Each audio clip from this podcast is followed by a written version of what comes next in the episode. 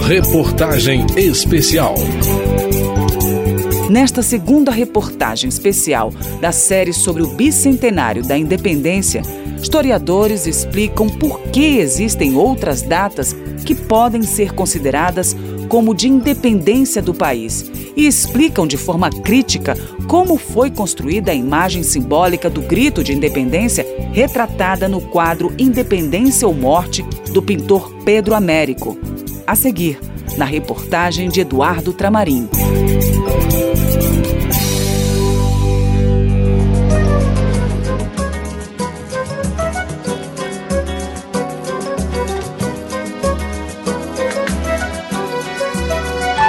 Isso aqui oh, é um pouquinho de Brasília. Nós, brasileiros, temos uma imagem imortalizada do que foi o 7 de setembro. Com aquele quadro Independência ou Morte, de Pedro Américo, o do Grito do Ipiranga, em que se concebe a independência nascendo ali naquele momento. Juro promover a independência do Brasil! Independência ou morte! Independência! Mas para o professor Luiz Carlos Vilauta, é importante que se repense a data comemorativa da independência, porque há estados do país que festejam outras datas. É importante que a gente pense que não foi em 7 de setembro que a independência se constituiu. No Maranhão, no Pará e na Bahia, a independência ela veio a se dar no ano seguinte. Talvez a gente tenha que repensar a data comemorativa da nossa independência de alguma maneira, ou fazer como a gente está fazendo aqui, um, uma crítica na escolha dessa data, levando em consideração que outras partes do Brasil têm outras datas. A Bahia celebra também o 2 de julho de 1823 data da vitória final sobre os portugueses de Salvador, como data de independência. Além da concepção de que existem outras datas de independência de províncias do Norte e Nordeste, existe outra, a de que fatos do ano de 1822, pela sua grande relevância política, poderiam também se constituir em datas de independência do país, como a famosa Declaração do Fico, no dia 9 de janeiro de 1822, em que o príncipe afirmou que ficaria no Brasil contra as ordens de retornar a Portugal. Para o jornalista e escritor Jorge Caldeira, quando o príncipe regente convocou uma Assembleia Constituinte Brasileira, sendo que existia outra constituinte funcionando em Lisboa, com o objetivo de manter o Brasil como Reino Unido a Portugal, esta convocação já deixava clara a intenção de tornar o Brasil independente. O primeiro sinal para essa independência é dado no dia 3 de junho de 1822, antes do 7 de setembro, quando é convocada a Assembleia Constituinte. Aceitar o parlamento era aceitar um poder que emanava de baixo dos eleitores para os representantes ao mesmo tempo, também se aceitou a ideia de um centro de poder que tivesse no Rio de Janeiro um executivo forte, que era a ideia central do José Bonifácio. Desde aí, o Brasil começou a funcionar como um país independente. Começou a enviar, em agosto, já estava mandando embaixadores brasileiros para vários países. E o 7 de setembro foi apenas a manifestação simbólica. Caldeira esteve presente ao seminário realizado pela Câmara o movimento da independência ontem e hoje 200 anos de independência do Brasil, que contou com a participação dos deputados que compõem a comissão especial do bicentenário e muitos historiadores.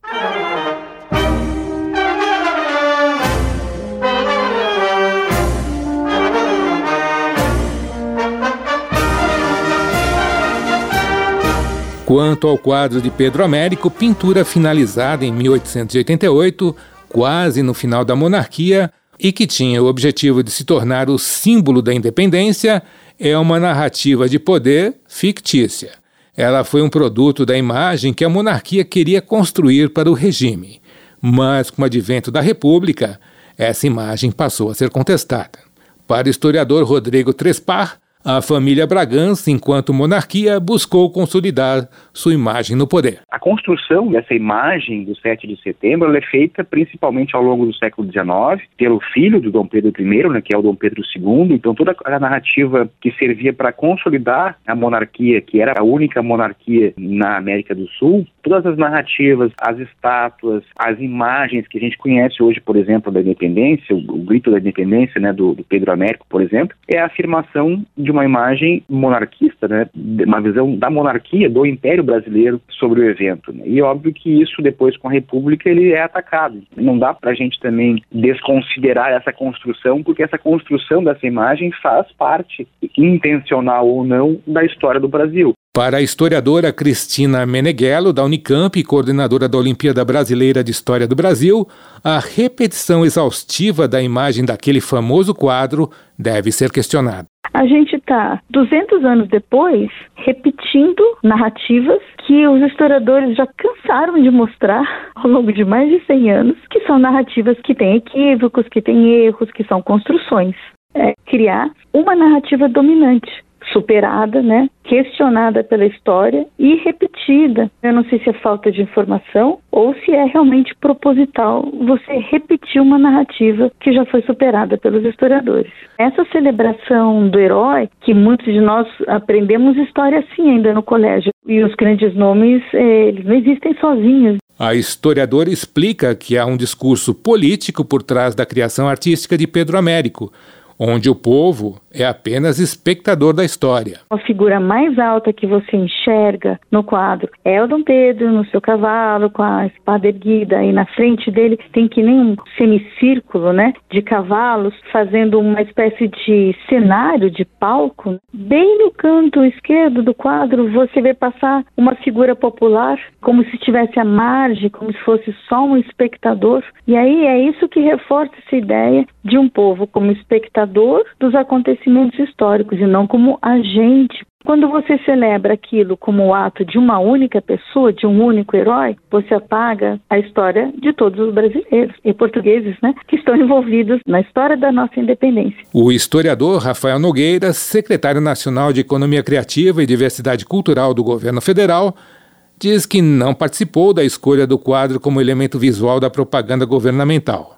Ele tem uma opinião diversa sobre a obra. Quem faz uma análise artística, de crítica, percebe que aquele quadro ele imita quadros europeus para dar grandiosidade ao evento. O aspecto majestoso está bem retratado ali. Não importa se ele não estava em cima de um cavalo, mas de uma besta baia, que também é um animal nobre. Para o fato que ali está, não retratado de forma literal, mas artística, aí sim era interessante que o artista compusesse tudo com a nobreza do fato, ou seja, o 7 de setembro marca a data máxima da nacionalidade, a data da independência. Portanto, um quadro que retrate aquela data pode perfeitamente ter modificações que não sejam históricas. O historiador Rodrigo Trespar tem uma explicação mais simples.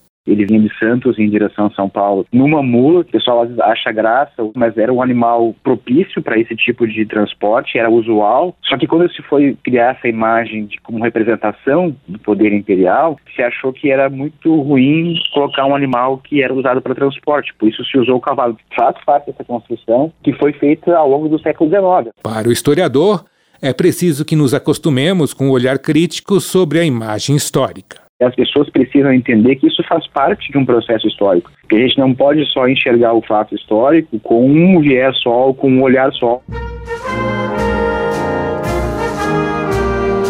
O hino da independência também foi um símbolo utilizado pela monarquia, atribuído inicialmente apenas a Dom Pedro I.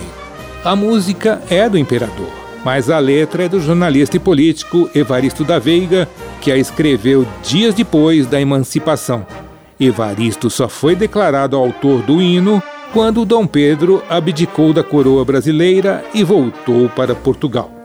Da Rádio Câmara, de Brasília, Eduardo Tramarim.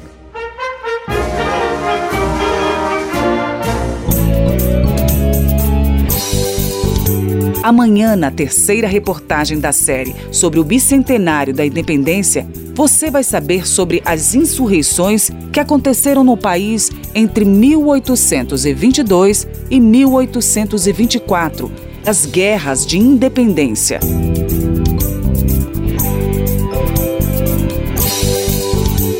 Reportagem especial.